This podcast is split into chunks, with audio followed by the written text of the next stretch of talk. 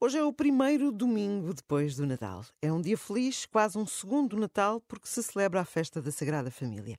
Por isso, esta manhã, aqui no programa Pequenas Grandes Coisas, é a nossa convidada, a Cláudia Sebastião. É casada, mãe de uma filha e é responsável editorial da revista Família Cristã, uma revista que reúne artigos muito diversos sobre política, saúde, ciência, sociedade, tudo isto a partir de uma perspectiva cristã. Na contagem decrescente para este final de ano, é bom tê-la aqui connosco para uma conversa de porta aberta, para falar das pequenas grandes coisas que dão cores à nossa vida. Olá, Cláudia, bom dia. Olá, muito obrigada pelo convite. Nada, sempre, sempre com muito gosto. uh, eu sei que a Cláudia uh, vive, é da Ortigosa, não nasceu lá, mas é da Ortigosa, não é? Que é ali uma aldeia para, para o distrito de Leiria. Um, não sei se o Natal ainda se celebra em família uh, nessa aldeia, se é mais na cidade. Como é que é a vossa tradição? A nossa tradição é, é em família, ou seja, normalmente com os meus pais, a minha irmã, a família dela. E, e, e, portanto, é família, sim. A nossa, eu lembro-me quando era mais pequena, nunca tivemos, que me lembre, a tradição de passar com os meus avós. Uh, meu avô, os meus avós paternos morreram quando ainda o meu pai não era casado com a minha mãe. Um, e os meus avós maternos, o meu avô faleceu também muito cedo, e a minha avó, uh, depois de, de, ficar viúva, ia, ficava uma semana em casa de cada filho. Portanto, não havia esta. E eram nove. Portanto, não havia esta tradição de nos juntar. É, não havia esta tradição de nos juntarmos todos. Portanto, o Natal, durante a minha infância e adolescência, era passado com os meus pais. Uh, comíamos o tradicional bacalhau uh, e depois íamos dormir. Não havia troca de presentes, não havia nada. No dia seguinte de manhã, lembro-me que o meu pai punha música no corredor, tínhamos um rádio an antigo, ele punha música no corredor do quarto e voltava para a cama e nós íamos a correr ao pé da, da lareira, que tínhamos lá deixado os chinelinhos, e cada uma de nós tinha lá um presente. Eu tenho uma irmã, cada uma de nós tinha lá um presente. E íamos a correr buscar e abríamos na, em cima da cama deles. Uh, era assim o nosso, o nosso Natal. Claro, agora hoje já é diferente, já temos também crianças, juntamos uh, em família e abrimos alguns presentes e alguns deixamos para o sapatinho ao pé da lareira, Eu tradicionalmente. Eu deixava o sapatinho na, na chaminé, porque não tinha lareira, mas assim ao lado do fogão, uhum. na pedra deixávamos lá e só abríamos no dia 25. Pois nós também só no dia 25. Claro, e eram o menino Jesus que trazia os presentes. Sempre, por acaso. Eh, não que houvesse de facto uma tradição na minha família muito uh, cristã e católica, uhum. mas uh, para mim o Pai Natal foi uma coisa que só passou a ser falada muito mais tarde. Vais deixar o sapatinho com meninos dois dá-te um presente. Exatamente, e exatamente. Pronto, era assim. Hoje em dia já abre toda a gente a 24, já não há muito a fazer porque as coisas também foram mudando um bocadinho o ritmo. Ora bem, uhum. esta festa da Sagrada Família que hoje se celebra, que valor é que tem para si? Eu encaro muito uh, a Sagrada Família como um, um exemplo, um modelo Uh, para a minha vida também para a minha família concreta, eu, o meu marido e a minha filha. Somos três também, por acaso, uh, como, como Maria José e Jesus, mas encaro-os muito como um, modelo para, para a vida, não é? De José de cuidar de, de Maria, de Jesus, de, da sua atenção. Nós não sabemos muito sobre a maneira como eles viviam em família, não é? Mas o que nós sabemos dá para ver que eles cuidavam, um, que, que, cuidavam uns dos outros, que cresciam juntos, que se amavam. E, e eu encaro sempre muito como, como, como um exemplo, como um, um modelo para o qual eu, para o qual eu posso olhar uh, e inspirar-me a viver, normalmente diz até na pobreza de Nazaré, não é? Uhum. Mas nas coisas simples, nas coisas concretas e simples e pequenas, grandes coisas, não é? Por acaso, como por acaso uh, estamos aqui no programa. E, portanto, este, este Domingo da Sagrada Família uh, vejo sempre muito como isto, como uma chamada a ter este modelo na minha vida concreta, presente. Há bocadinho falava da sua família com os seus pais. Eu sei que eles foram imigrantes, uhum. inclusive a Cláudia nasceu na Alemanha. Sim. Embora não tenha memórias disso porque veio para cá mínima. Sim, sim, sim. Menos de um ano quando voltei, sim. Exatamente. Mas que, que, vivência, que vivência é que os seus pais partilham desse período fora do país? Eles partilham sempre com muita alegria e mesmo os álbuns de fotografias que têm são sempre de, de, muita alegria. Eh, eles viveram, eles viviam tempos muito difíceis cá, portanto eles emigraram depois de casar em 1969. O meu pai já tinha estado em França, eh, para onde tinha ido assalto, como se fazia na altura, é? de forma ilegal, não é? diríamos hoje. Um, e depois foram, depois de, que, de quando casaram, foram os dois para a Alemanha, já com os papéis e as autorizações todas. Mas eles viviam cá em Portugal, a minha mãe uh, na Ortigosa, o meu pai numa aldeia perto, Souto da Carpalhosa, a Chãs da Laranjeira, que pertenciam e pertencem ao Souto da Carpalhosa.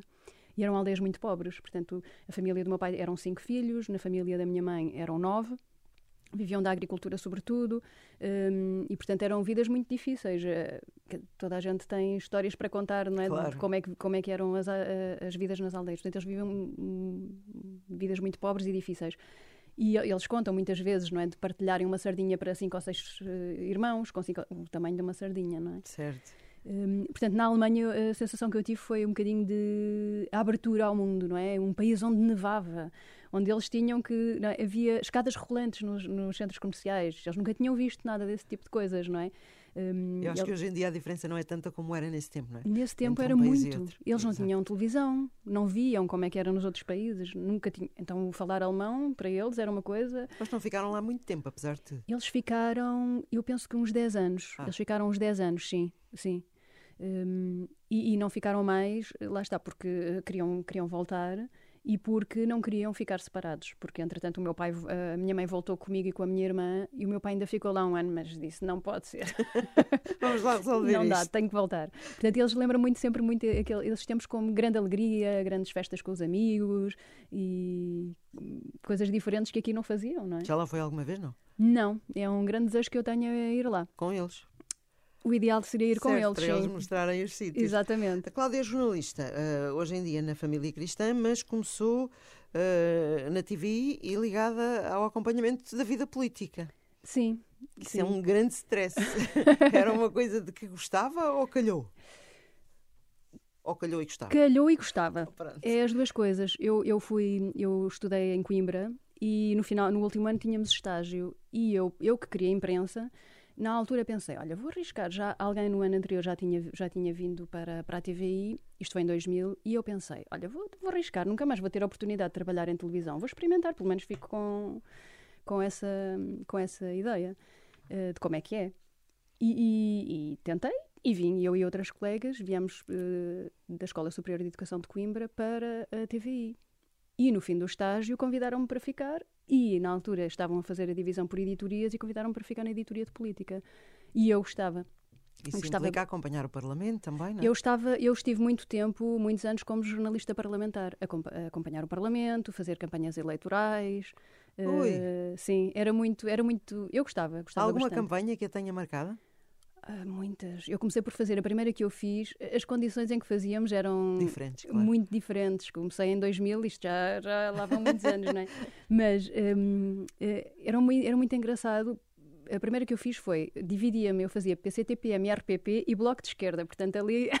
portanto, tinha, uma, tinha um lado bem tinha, definido de acompanhamento. Uh, sim, e, e portanto era de manhã fazia um, à tarde fazia outro, pelo país fora, como, como conseguíamos conciliar. Uh, isto, esta foi a primeira que fiz, uh, mas depois fiz muitas, fiz muitas do CDS, porque acompanhava mais esse partido, fiz muitas do, do CDS, muitas de Paulo Portas, uh, portanto, muitos mercados, muitas feiras, muitas coisas dessas, mas era muito divertido, era muito cansativo e muito estressante, trabalhávamos é muitas horas, muitas horas seguidas, muitos dias seguidos, 20 e tal dias seguidos sem folgar, um, mas era muito divertido. Era muito divertido também. E eu gostava, eu gosto de contar histórias. E, e, o que gostava mais na campanha era que dava para contar histórias.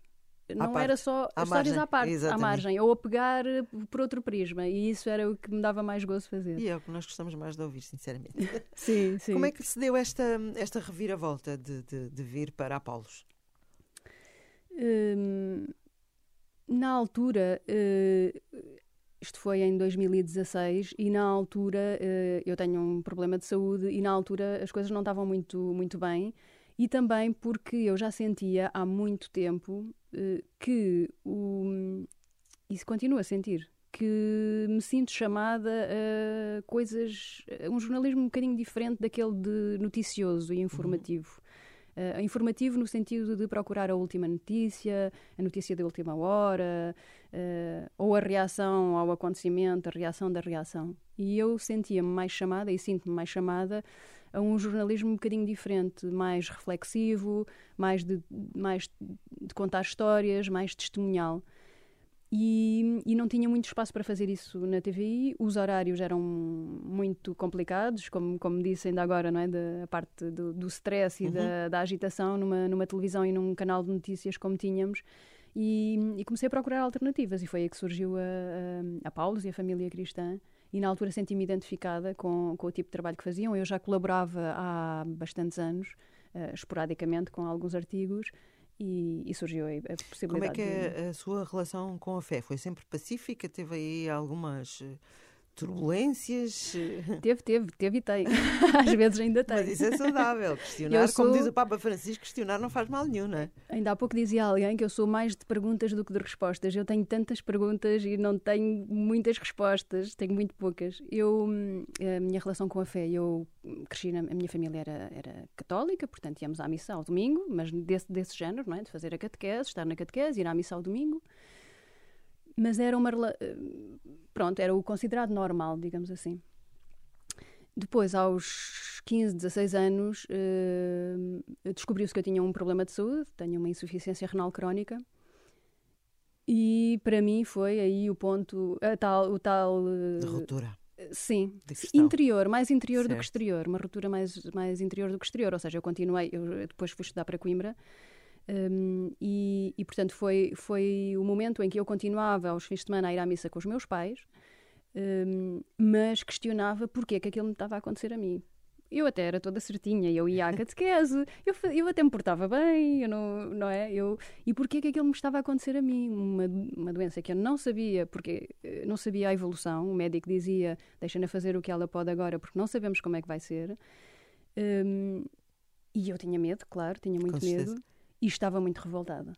E vivi ali alguns, alguns anos de muita revolta, de muita revolta com, com Deus e, e sem perceber porquê. Se calhar não tinha que perceber.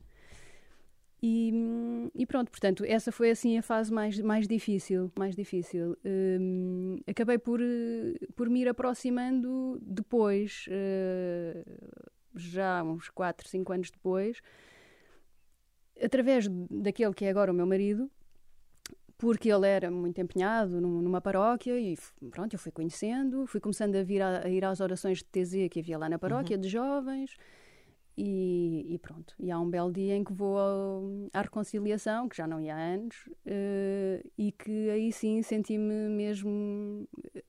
Às vezes dizem que a reconciliação é o abraço de Deus, não é? E eu senti, senti isso, senti, ok, voltei a casa. Pronto. Deus não Senhor pôs-lhe o seu marido no caminho. Pôs, pôs. E, e, e é bonito verificar, uh, eu estou a abrir o coração, é, é, bonito verificar que agora olhando para trás, eu, eu constato, eu verifico que se eu não tivesse tido esta doença, dificilmente a minha vida seria o que, o que é hoje e eu estaria com o meu marido, por exemplo, porque nem sequer se punha a hipótese de eu estudar, por exemplo, na universidade, porque não havia dinheiro para isso, na minha, na minha família também. Eu fui das primeiras da minha família a, a ir estudar na universidade. E só fui porque o médico, porque, tinha, porque se descobriu esta doença quando eu tinha, quando eu estava no 11 ano, 12, por aí, e portanto o médico disse: deixa-na fazer o que ela pode, porque não sabe. Porque não se sabe e com uma, com uma bolsa e uma ideia, se calhar, que os meus pais tinham de vamos, olha, deixá-la ir e depois logo se vê, vamos esforçar-nos e vamos. E aqui estamos. E aqui estamos, e aqui estamos. Portanto, há, há coisas que nós não, não quando, estamos a, quando estamos a vivê-las, não percebemos o seu sentido. E depois, anos mais tarde, e no meu caso foi bem anos mais tarde, começamos a perceber que isto tem um. Começa a articular-se, não é? Sim. A Cláudia também escreve, para além da, da, da revista, da, da, qual é responsável editorial, já tem livros editados, nomeadamente um sobre o nosso Presidente da República, uh, o Presidente dos Afetos, não é? Uhum. Uh, e escreve com o seu marido. Isso é que eu quero saber, porque é assim, escrever com o marido é ter o trabalho dentro de casa. Vocês conseguem articular isso bem? Sim, sim. Nós, nós trabalhamos muito bem juntos. Uh, nós, nós fazemos um programa de rádio desde 2007. Nós, os livros surgiram, os livros que escrevo com e que escrevemos juntos, surgiram de uma maneira lá está, muito, muito, eu acho muito bonita, pronto, claro, que, que sou eu que estou a dizer, não é? Com certeza. Mas foi uh, na gravidez da nossa filha. Um, portanto, na nossa gravidez, um, nós foi um período muito, muito bonito para, para os dois, para a nossa família, e nós fomos um, nas horas em que estávamos à espera para ser atendidos no, no Hospital Santa Maria, nas consultas, naquelas horas foram sendo horas também de oração. E então fomos começando a, a, a rezar e, e, às tantas pensámos, e se nós partilhássemos estas orações com outras pessoas? Se calhar podiam ajudar outras pessoas a rezar nestes tempos, porque às vezes nós estamos horas à espera para fazer uma ecografia, ou, no nosso caso eram horas à espera para fazer uma ecografia ou para uma consulta, e esse tempo podemos ganhá-lo de outra maneira, Esses não é? livros, só para as pessoas ficarem um bocadinho mais uh, centradas, Orar a Vida, 40 orações para a gravidez, lá está. Esse foi o primeiro, esse foi o primeiro, sim. Uh, para toda a vida, as bênçãos de Deus no nosso matrimónio e as bênçãos de Deus no meu crisma. Sim. Portanto, o primeiro foi esse da, da, da gravidez um, e depois acabou por dar origem a uma coleção eh, de, na qual nós fizemos os outros dois sobre o casamento e sobre, e sobre o crisma. O do casamento também foi muito bonito fazer, porque fizemos, uh, fizemos juntos um, e também deu, uh, nos ajudou a olhar para o nosso casamento claro. uh, e para a maneira como vivemos. Um, portanto, foi bonito, muito bonito. O do crisma, mais a ação do Espírito Santo e que também foi, também foi muito bonito poder, poder olhar para isso. Portanto, nós trabalhamos muito bem juntos, sentimos-nos muito bem juntos, eh, não vemos estas coisas como trabalho. Vemos okay. como. Já como... ajuda. Sim, sim. Uh, Cláudia, estamos agora praticamente a entrar no próximo ano. Uh, vem aí mais um número da família cristã que deixe-me dizer, já uma vez partilhei aqui com o Padre Tiago, que eu acho que é uma revista que, para além de bem feita editorialmente, também esteticamente é uma revista bem conseguida, porque eu acho que as duas coisas juntas uh, são bastante melhores. O que é que nós podemos uh, esperar deste próximo número? Tem isso na sua cabeça, não? Dois tenho, ou três temas? Tenho, tenho. Ora, em janeiro um, nós fizemos uma entrevista à Presidente da Caritas, um, em que falamos sobre a pobreza em Portugal, porque é que não, não se acaba com a pobreza em Portugal, quais são os problemas.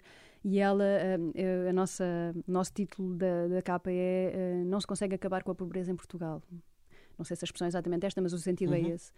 E, mas ela não é só uma entrevista de denúncia, porque ela também explica uh, como é que ela vê que se pode fazer para, para, para, para, melhorar, pelo menos. Para melhorar, mesmo que não seja acabar, não é? Porque pobres sempre os extremos, não é? Como se, como se costuma dizer, e o próprio, próprio Papa disse, vários tipos de pobreza. Uhum. Mas de que forma é que se poderia mudar algumas coisas uh, nas prestações sociais, uh, na maneira como se gerem os casos familiares de pobreza e não olhar apenas cada um olha para a sua quintinha, não é?